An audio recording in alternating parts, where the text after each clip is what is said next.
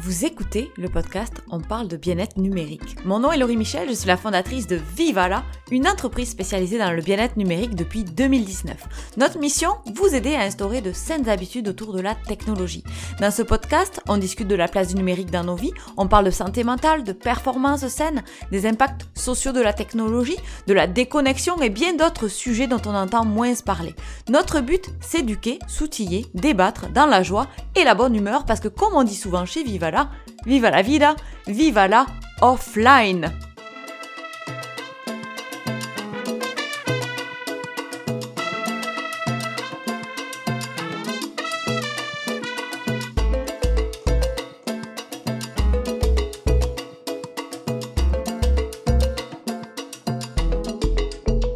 Il y a quelques mois, une publication LinkedIn a attiré mon attention. L'auteur y parlait de moments lents, j'ai tout de suite voulu en savoir davantage et je suis allée visiter son site web. Et il y avait une euh, définition qui m'attendait dessus, puis je voulais vous la partager euh, en commençant cet épisode aujourd'hui. Donc, un moment lent est un moment où on choisit volontairement d'être improductif. On choisit de faire les choses dans la lenteur. C'est cet intervalle à travers le quotidien où le temps ralentit et l'espace intérieur se déploie davantage. Que c'est beau que c'est beau. Si vous écoutez le podcast depuis le début, vous savez que je suis une adepte de ces temps de pause, de ralentissement. C'est une des solutions pour contrer la pression qui proviennent du numérique, notamment de toutes ces plateformes technologiques qui sont conçues pour capter notre attention, puis nous faire penser qu'on doit constamment se connecter, sinon on manque des choses. Alors c'est un vrai plaisir que d'accueillir aujourd'hui Marie-Ève Landry sur le podcast de Vivala. Elle est psychologue et a créé euh, l'entreprise qui s'appelle MAPSI. Sa mission, c'est de vous aider à trouver un rythme de vie sain et équilibré. Alors, vous comprenez pourquoi elle est avec moi aujourd'hui. Bonjour Marie-Ève, ça va bien? Allô Laurie, ça va bien, merci. Et toi? Très bien. Écoute, je suis tellement contente de te recevoir sur le podcast. Je pense qu'on est tellement connectés, sans jeu de mots, Vraiment. avec nos missions. Mais je suis toujours curieuse de savoir un petit peu les histoires, les parcours, euh, comment t'es venue l'idée aussi de MAPSI. Alors, je te laisserai prendre le micro pour euh, nous expliquer un petit peu plus ben, ton histoire. Merci Laurie. Ben, première des choses, merci de m'inviter sur ton podcast. Un vrai, vrai plaisir d'être là avec toi. Euh, écoute mon histoire. Euh, moi, je suis une Gaspésienne euh, exilée à Québec, mais on sort de la fille de la Gaspésie, mais on sort pas la Gaspésie de la fille. Alors, j'ai le sang salé, comme l'eau de ma belle baie des Chaleurs en Gaspésie. et c'est ça, moi, je suis, j'avais aucune idée que je deviendrais psychologue avant de faire mes premiers cours au Cégep, initiation à la psychologie. Et ça a été un coup de foudre tout d'un coup, il y avait des mots pour expliquer ce qui m'intriguait, ce qui me questionnait depuis tôt dans ma vie. Là, j'arrivais à trouver du sens. Puis là, j'ai dit, OK, moi, je deviens psychologue, c'est sûr. C'est ce que je vais faire. Et j'ai poursuivi mes études pour devenir psychologue clinicienne. Et ma spécialité, c'est le traitement de la dépression majeure, de l'épuisement. Mmh. Euh, donc, la psychologie clinique, je pratique ça depuis plus de 20 ans et je, c'était le parcours euh, que j'avais dessiné devant moi, sauf que rapidement, en sortant de l'université, j'ai fait de la coordination d'aide de programme d'aide aux employés, ce qui m'a permis de toucher à la psychologie du travail des organisations et là, voir un peu les différents enjeux puis les potentiels euh, de, de, de développement, d'intervention à faire. Et tranquillement, pas vite, la vie m'a amené à euh, développer mon expertise, mais sur le terrain. En psycho-organisationnel, c'est vraiment sur le terrain que je l'ai développé.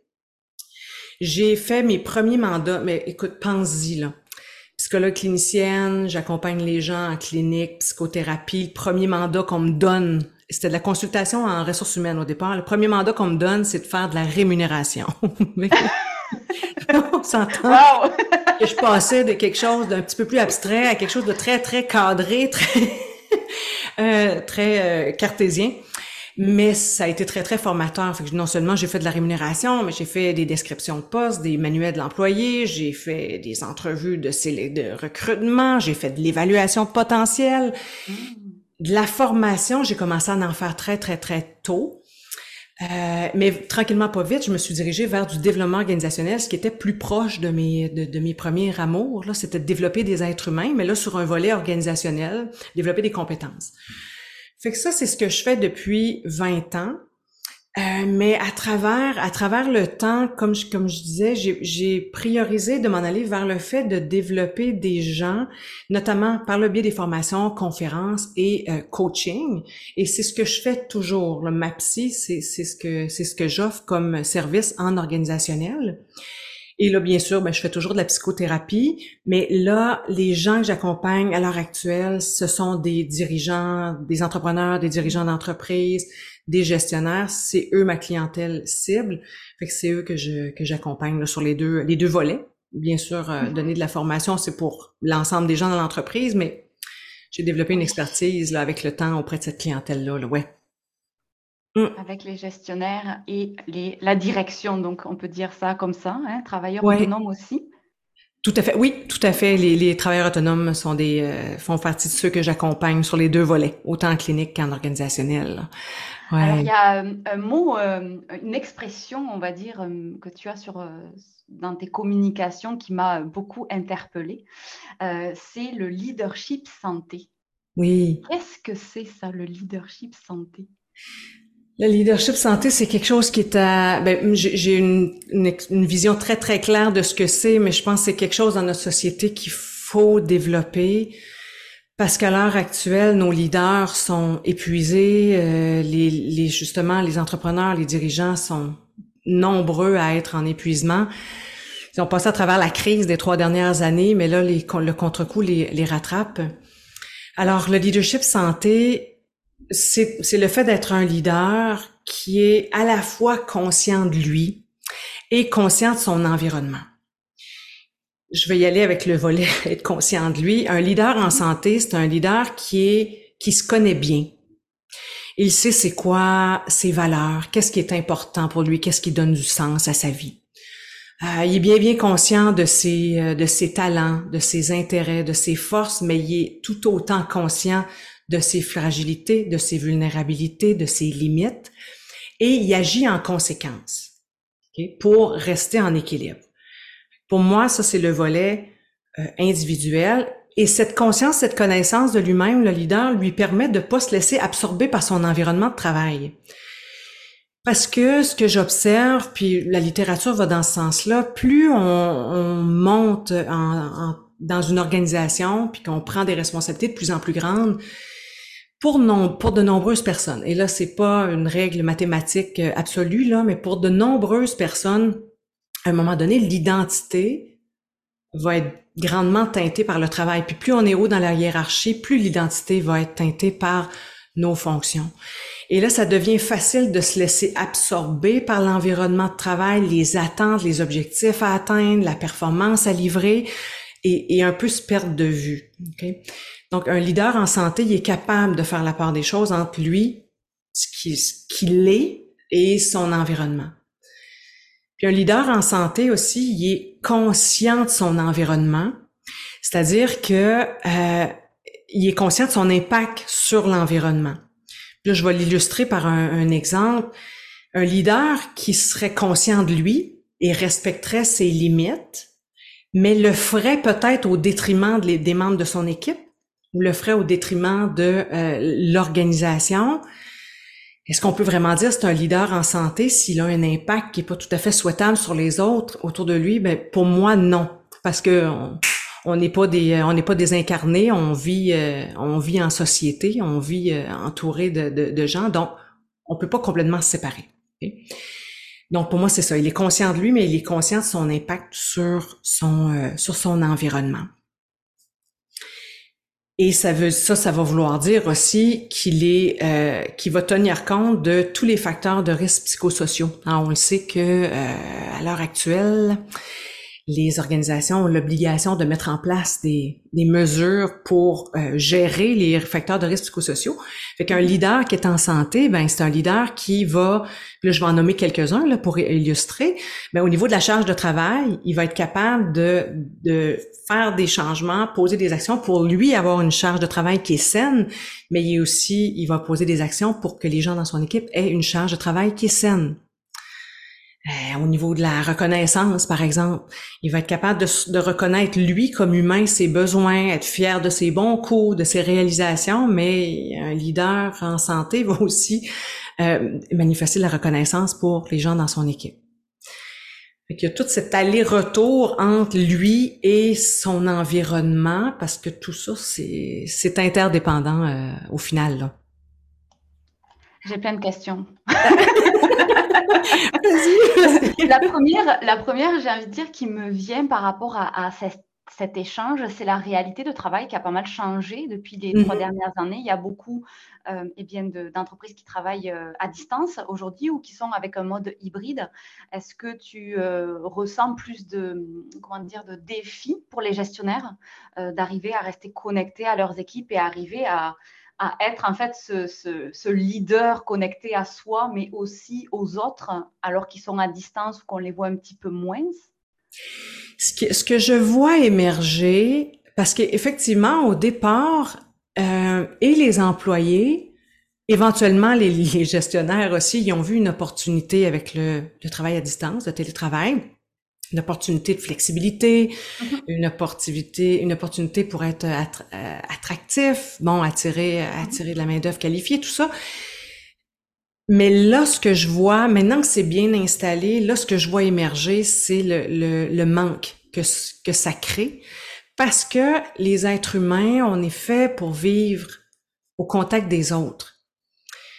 sais, les statistiques sont alarmantes là, au niveau de la capacité d'empathie c'était déjà en diminution avant la pandémie. Mais là, avec la pandémie où on a été confiné, on a été isolé, on se voit plus en personne, ça a vraiment une incidence sur nos habiletés relationnelles. Parce que les habiletés relationnelles, c'est pas que, on peut comprendre la théorie, là, mais vraiment développer la capacité à connecter, à communiquer sainement, euh, à, à, à comprendre les autres, l'empathie, ça se développe au contact des autres. Et là, ça, les dernières études démontraient que ça diminue cette capacité-là au niveau des habiletés relationnelles. Donc ça, c'est ce que je perçois, là, que effectivement, là, ça, on commence à sentir le manque. Et ça a une incidence sur notre santé psychologique.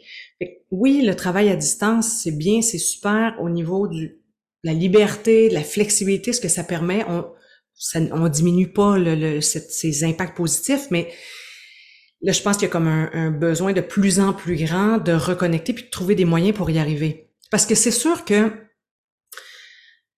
on peut être à l'écoute sans être en personne. on peut on peut faire mm-hmm. preuve d'écoute envers euh, envers les autres. T'sais, moi en, clinique, j'ai même maintenant j'ai maintenu une petite partie de ma pratique en virtuel, puis les études démontrent que la relation d'aide, elle peut être le lien thérapeutique peut être très très euh, fort, aussi fort qu'en personne, euh, puis amener la personne à cheminer. Fait qu'on est capable de connecter puis de faire preuve d'empathie. Ok? Mais en même temps, c'est pas comme être en personne. Il y a des intrants qu'on n'a pas. Tout le langage non verbal, ben là, on a juste une petite fenêtre, on a la face dans l'écran. on n'a pas l'ensemble du non verbal. Fait que c'est sûr que ça finit par avoir une incidence. Puis oui, je le vois moi. Globalement là, dans, dans les accompagnements que ça, ça commence à, à manquer aux gens. Mm. Ouais. Ça, ça ne m'étonne pas vraiment pour le vivre aussi. Hein. Euh, ça, je mm-hmm. pense que quand on est euh, en télétravail, on voit aussi la différence. Euh, il y a des certains côtés positifs, comme tu l'as dit, mais il y en a d'autres où on est un petit peu peut-être aussi en manque de, de relations en, en vrai dans le réel? oui, puis et ça a une incidence directe sur la santé euh, psychologique. Mm-hmm. Un être humain, on n'a pas, on n'a pas tous le même besoin de socialiser. On n'est pas tout aussi mm-hmm. sociable. Ok, il y a des gens qui sont plus euh, réservés, qui vont apprécier beaucoup la solitude. Ok, fait qu'on n'est pas tous pareils là. Mais l'humain, un humain isolé, ne, ne se développe pas bien en général je dis toujours en général parce qu'il n'y a pas de règle absolue, là, mais un être humain isolé, se développent moins bien en termes de, de, comme je disais, d'habileté relationnelle, de capacité de gestion de soi. C'est toutes les habiletés de gestion de soi-même, c'est au contact des autres qu'on les développe. Là. si quelqu'un qui a un enjeu à gérer euh, sa colère, ben c'est au contact des autres qu'il va se rendre compte que oups, il a été un petit peu euh, un petit peu cinglant là dans ses propos ou que ses paroles ont dépassé sa pensée. C'est au contact des autres qu'on apprend à se gérer. même pour la gestion des émotions, il y a un volet qui est personnel, mais il y a un volet qui se fait en interaction avec les autres. Fait que c'est sûr que là, si on se prive de ces opportunités-là ou qu'on n'en a pas suffisamment, mais ben, c'est sûr qu'éventuellement, ça va avoir une incidence. Mm. Mm. J'ai une autre, euh, quelque chose qui m'est venu euh, en tête aussi quand tu parlais de leadership santé, c'était, euh, tu parlais donc d'arriver en tant que gestionnaire à gérer soi-même et son équipe face à la performance, donc face mhm. aux objectifs qu'on va avoir, etc. Et il y a toujours la, la, question qui me vient par rapport à c'est quoi la saine performance? Est-ce que une entreprise peut grandir en étant performant sans en demander trop. Tu, tu vois un petit peu euh, où je, veux, euh, je veux aller. C'est quoi la performance dans le fond? C'est quoi la saine performance hein, mm-hmm. dans le fond? Mm-hmm.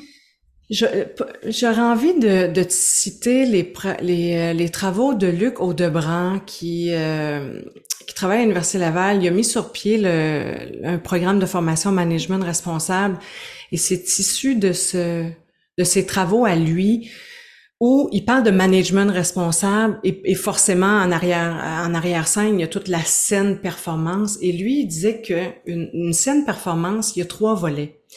Il y a le volet écologique ou environnemental il y a le volet économique puis il y a le volet social une saine performance c'est une c'est une performance qui va être capable de tenir compte des trois grandes dimensions mais de façon simultanée c'est ça qui permet un, un développement ou une performance qui est durable.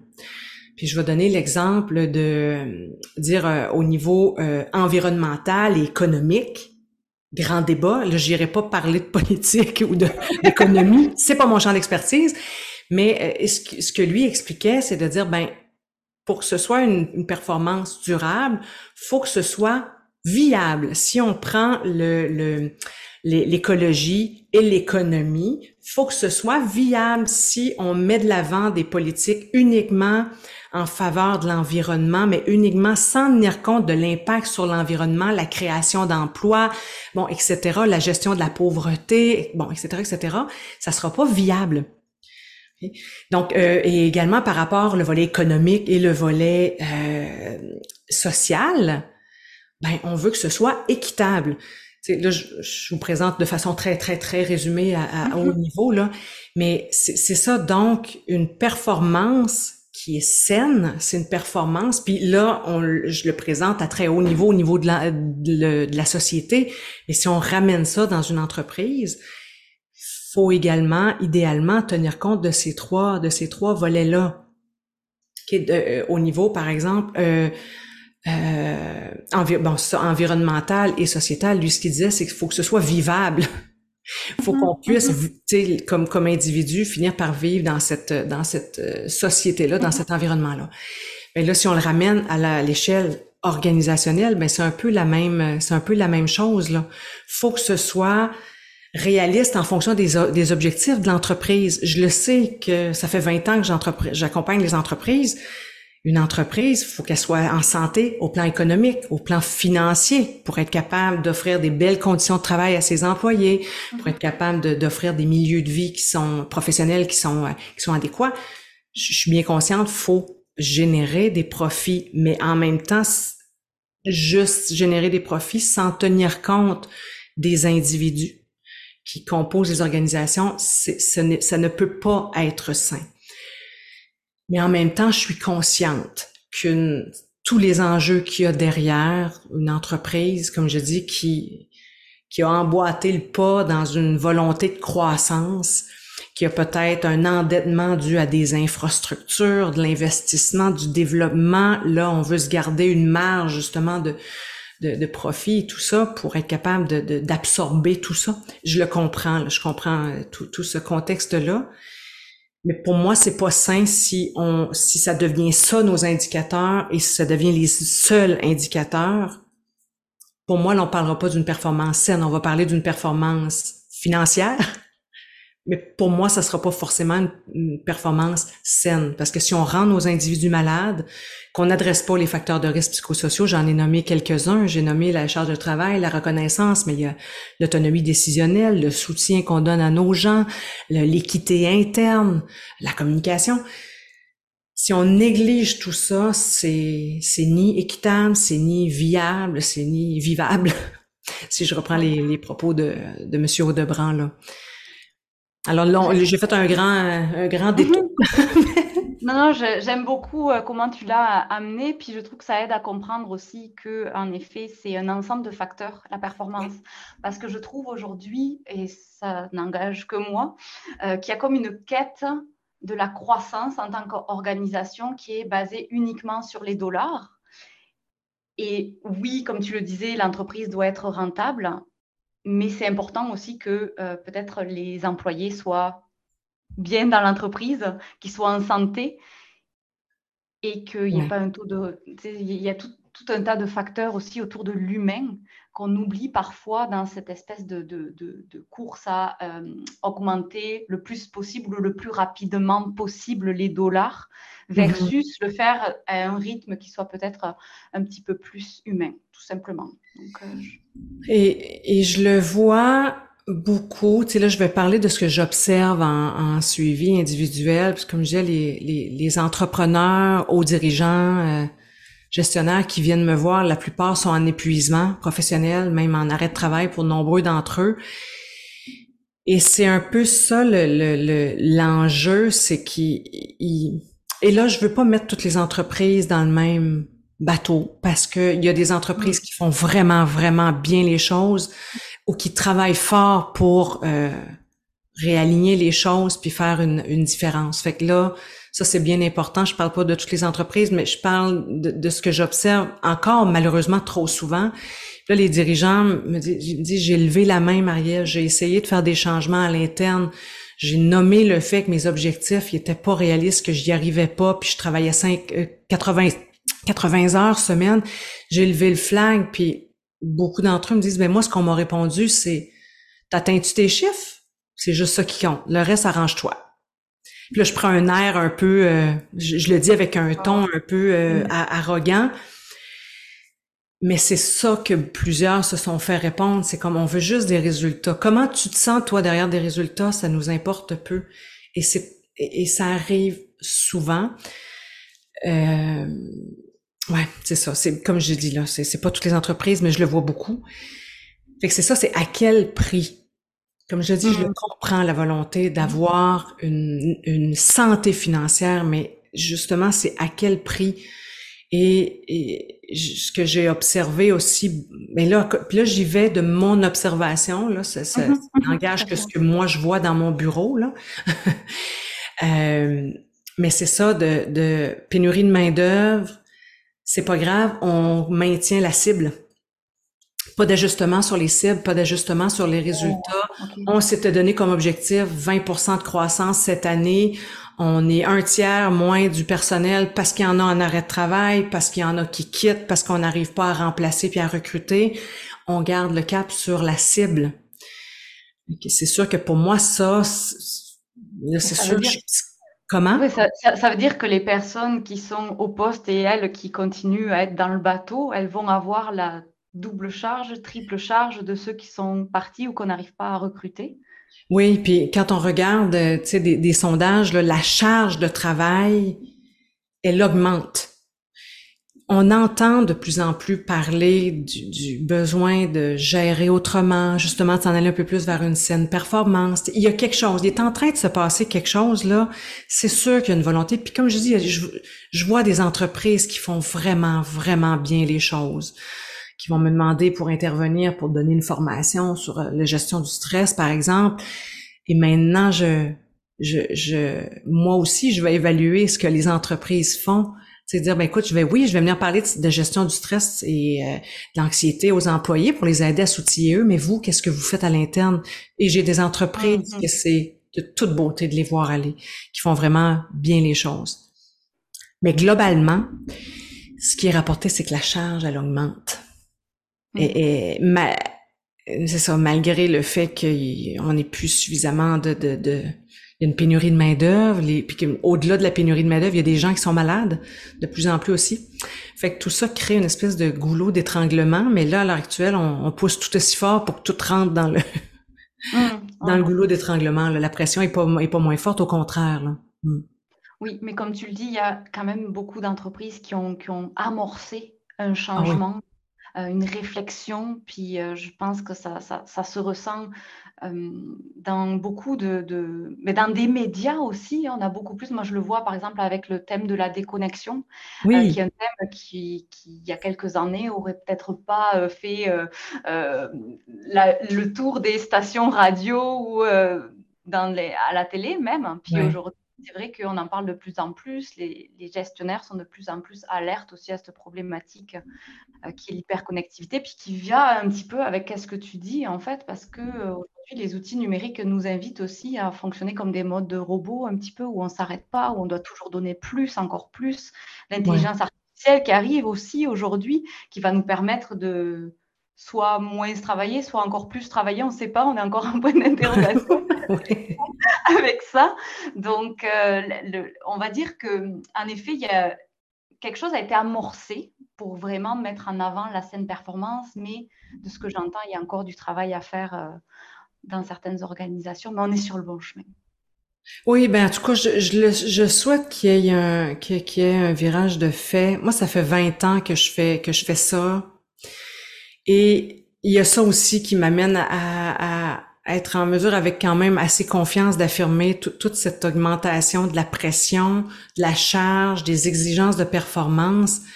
Ça fait 20 ans qu'on me demande au plan organisationnel, Marie-Ève, viens former nos gens, viens nous soutenir pour qu'ils soient plus performants que ce soit en développant des bons outils, euh, en formant le personnel, en faisant du coaching, bon, en développant des programmes, etc., etc.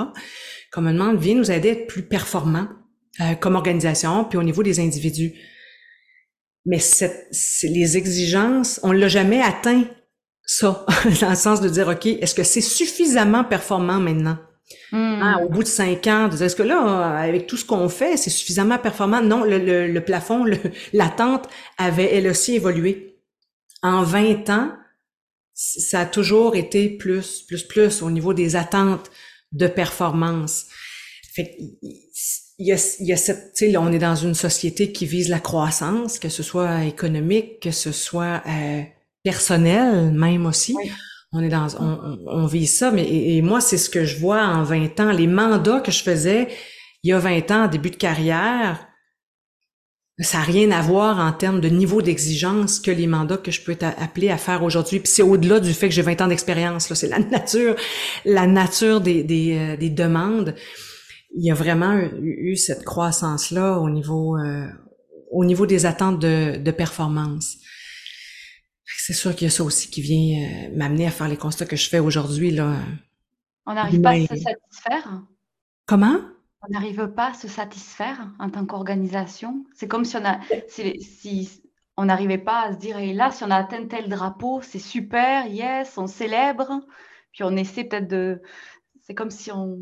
Ça, on était toujours dans la recherche de plus, de plus, de plus, mais c'est plus jusqu'où? Ouais, c'est puis je dirais que c'est plus large que les organisations, tu sais les les individus font partie des des des plus grands groupes, disons les organisations, mm-hmm. puis les organisations font partie d'une société.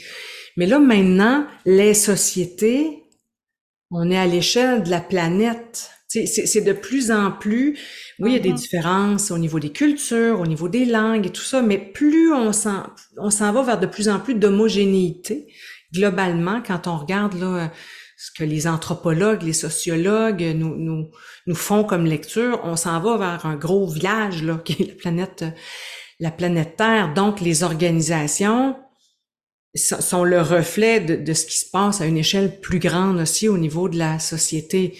Puis l'humanité, au fil du temps, a fait des choix de euh, de croissance. Là. C'est, c'est, le modèle dominant, le modèle économique dominant, qui est un modèle de, de croissance puis de performance. Fait que c'est sûr qu'elles sont le reflet aussi, les organisations là, euh, de, tout, de tout ça. Puis le, le, la cible, la cible antérieure devient le plancher. Et là, on atteint une cible plus élevée. Oups, ça, ça devient le nouveau plancher. Et là, on a atteint ça. Là, oups, OK, pourquoi? On continue, on continue, on continue. Tu en même temps, le, le, cette croissance-là, globalement, c'est aussi celle qui nous a fait développer des technologies. C'est aussi cette volonté de croissance. C'est celle qui mm-hmm. nous a fait développer les technologies là qui nous permettent d'être ensemble en train d'enregistrer. Mm-hmm. Euh, même si on n'est pas dans le même dans le même patelin.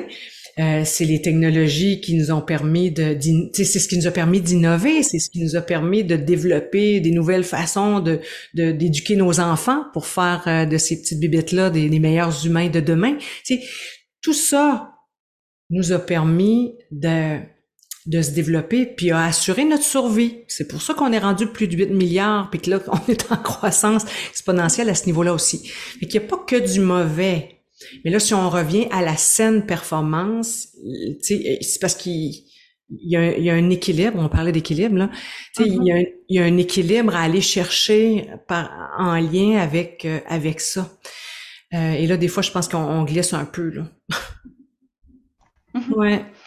D'ailleurs, en reparlant d'équilibre, en parlant, euh, je voudrais repartir sur les fameux moments lents. Oui comment euh, donc comment euh, t'es venu un petit peu le concept aussi? Comment l'intégrer dans sa vie? Le concept des moments lents moi c'est quelque chose que je chéris de tout cœur depuis moi je dirais une quinzaine d'années. Peut-être te raconter ce petit bout là de, de mon histoire Début de carrière, ça faisait 5-6 ans que, que j'étais euh, psychologue euh, et organisationnelle et clinicienne. Début de carrière, une, un début de carrière fulgurant. Là, assez rapidement, on m'a proposé des postes de direction. Fait que j'étais la pédale au fond, euh, loin de ce que j'enseigne aujourd'hui, disons. j'étais dans la performance à 100 000 à l'heure. Je pars en voyage, puis écoute, j'ai eu une une prise de conscience assez douloureuse de mon incohérence, là, de dire là, j'aide des gens à se relever de leur épuisement, de leur dépression, puis là, moi, je fais ça. De l'autre côté, je suis pas en mm. cohérence avec mes valeurs, puis avec ce que je considère important. Puis là, on est en 2008 à ce moment-là, puis c'est ça, je, prends cette prise de conscience-là, et c'est à partir de là, fait que moi, ça fait une quinzaine d'années que je suis en, dans un, euh, dans une saine performance pour mm. moi, là, mais aussi pour ce que j'enseigne, puis avec cette volonté de ralentir parce que les choses vont excessivement vite. Tu sais, aujourd'hui en, 2000, en 2023, fait que de décider de juste ralentir, c'est un défi parce que c'est comme si on ramait à compte courant dans une société où tout va vite moi, je le cultive depuis ce jour-là. J'ai dit, OK, il faut que je sois en cohérence, faut que ce soit équilibré, il faut que ce soit sain. Puis j'ai commencé, moi, à ce moment-là, à, à, cultiver, j'appelle ça l'improductivité volontaire, notamment. Oh, J'aime ça, improductivité volontaire. J'adore. fait que la, la, fin de semaine ou pendant mes vacances, de dire là, je ne, volontairement, je cherche pas à être productive. Fait que là, si je décide que je m'en vais désherber ma plate-bande, ben je vais peut-être juste en faire le tiers. Ça va peut-être être fait à moitié, puis peut-être un petit peu tout croche, mais c'est pas grave. J'aurais arraché quelques mauvaises herbes. Donc, de me donner ce droit-là, peut-être même des fois de commencer quelque chose, puis de le laisser là Hein? Je, fais, je sèche mes, mes vêtements, je, ça va rester dans la sécheuse tout le reste de la fin de semaine, j'ai sors pas, ils sont là. C'est de volontairement pas chercher à être, product, à être productive.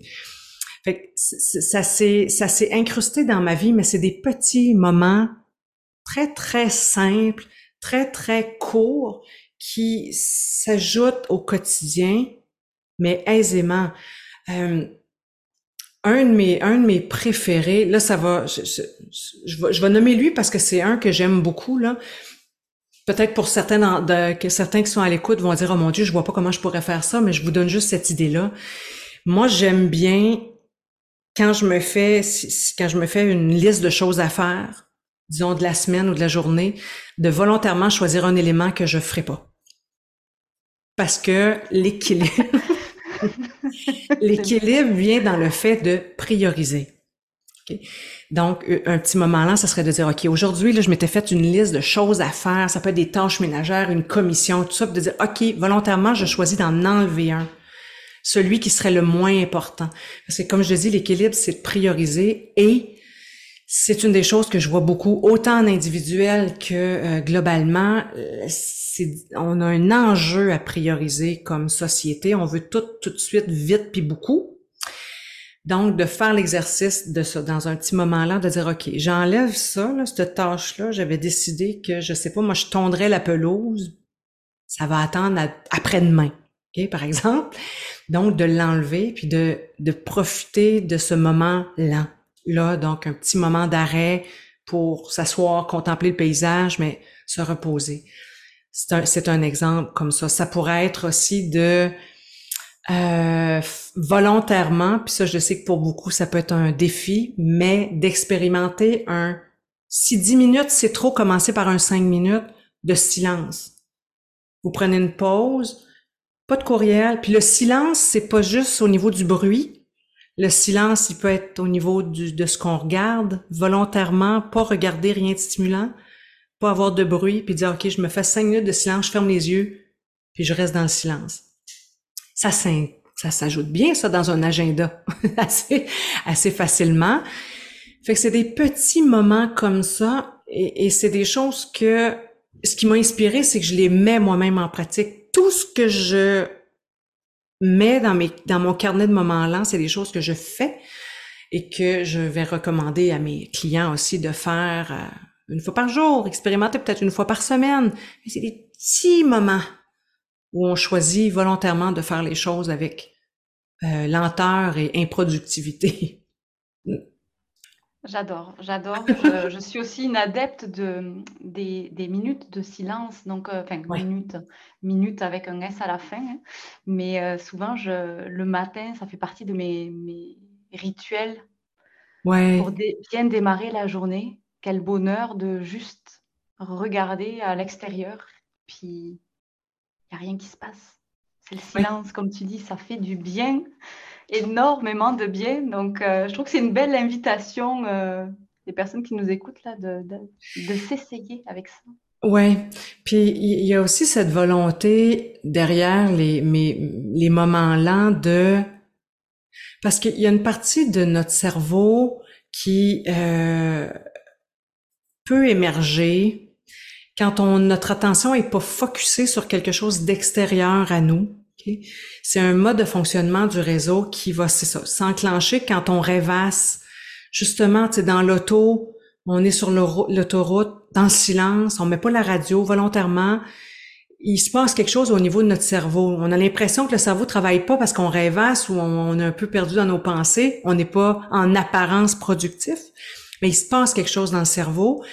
Et ce qui se passe dans ces moments-là, soit de silence, un exercice de respiration, aller s'asseoir dehors avec son café, juste regarder la nature, les arbres ou ce qu'on a, ce qu'on a devant nous. Ce qui se passe, c'est que ça, ça permet, ça, ça facilite l'introspection, ça fait diminuer le stress, ça fait émerger notre créativité, tu sais, l'espèce d'idée, je sais pas, moi, c'est beaucoup en voiture. Là, moi, en voiture, je refais le monde. Hein? Je, je mets pas un son, là, puis je peux faire des heures et des heures de route. Et là, écoute, mes idées de génie, c'est là qui arrivent. Là. Parce que le cerveau, il travaille, mais à un autre niveau, plus dans l'intériorité. Mm-hmm. Et il y a ça aussi derrière les moments-là, c'est de se donner des opportunités de faire émerger cette fabuleuse capacité du cerveau de traiter de l'information, mais à un niveau plus inconscient, mais qui est nécessaire à notre santé mentale. On en a besoin de ces espaces-là pour justement apprendre à se connaître, être conscient de soi. On parlait de leadership santé. Un leader en santé, c'est qui est conscient de lui-même. On a besoin de ces moments, ces espaces-là. C'est un peu ça l'intention aussi derrière le carnet de, de moments-là. De se reconnecter à soi. Oui. Se reconnecter à soi. C'est vrai qu'on est dans une société, comme tu disais, avec la vitesse, avec les outils numériques, avec toutes les responsabilités qu'on se met sur les épaules et qui sont parfois euh, sans fin. Mm. On, oublie de s'octroyer des, temps comme ça parce qu'on pense qu'on n'a pas le temps de se les octroyer. C'est Oui, de le faire. Il faut le prendre. Et, et, puis je vous le dis, comme je te le dis, là, j'étais moi une, une bombe, une bombe à retardement aussi parce que j'ai, déjà mis le pied dans, dans l'épuisement là. J'étais une bombe et, et je pensais pas que c'était possible, mais avec ce petit moment de voyage là où j'ai eu un, éclair de, de une, prise de conscience quand on, on, peut y arriver puis à un moment donné on y prend goût tu sais il y a personne qui va m'enlever mes moments lents là aujourd'hui J'y tiens mmh. absolument. Euh, et ça fait partie de ça fait partie de mon quotidien. Euh. Puis c'est ce que je vois mes clients arriver à faire aussi, arriver à faire de l'espace pour que ça arrive là. Ouais, c'est possible. C'est ça, arriver à faire de l'espace. J'aime ça, en effet. Ouais. Faut, faut, faut prendre le, faut, faut prendre, faut faire la démarche c'est pas que vous n'avez pas le temps. Si vous nous écoutez que vous, vous, êtes en train de vous dire que vous n'avez pas le temps de mettre ça à l'agenda, vous avez le temps. Il faut prendre le temps de s'autoriser ce genre d'instant. Ça commence par un cinq minutes. Hein? Mais un moment lent, pour moi, c'est, ça peut être aussi court que cinq minutes. Mais ça peut faire une grosse différence. Là. Un grand merci, Marie-Ève, pour euh, cette euh, conversation super inspirante qu'on a eue euh, aujourd'hui ensemble. Je vais mettre euh, toutes les informations pour que les gens puissent te rejoindre donc dans la description du podcast. Puis on se dit à très bientôt parce que j'ai comme l'impression que c'est le début de... le début quelque chose de grand. Voilà, c'est ça. J'en suis persuadée. Merci. Merci beaucoup. Merci à toi. Merci d'avoir écouté cet épisode. Je vous retrouve mercredi prochain pour de nouvelles aventures. Je suis toujours curieuse de savoir ce que vous pensez du sujet qu'on a traité aujourd'hui, alors n'hésitez pas, vous avez nos coordonnées dans la description. Vous pouvez venir partager vos impressions. Vous pouvez également laisser des étoiles et des commentaires à propos de ce podcast, partagez à votre entourage parce que ça nous aide à diffuser nos réflexions sur cet enjeu sociétal qui est l'hyperconnectivité, la déconnexion, bref, la gestion du numérique en général. Moi, je vous dis vive à la offline, à la semaine prochaine.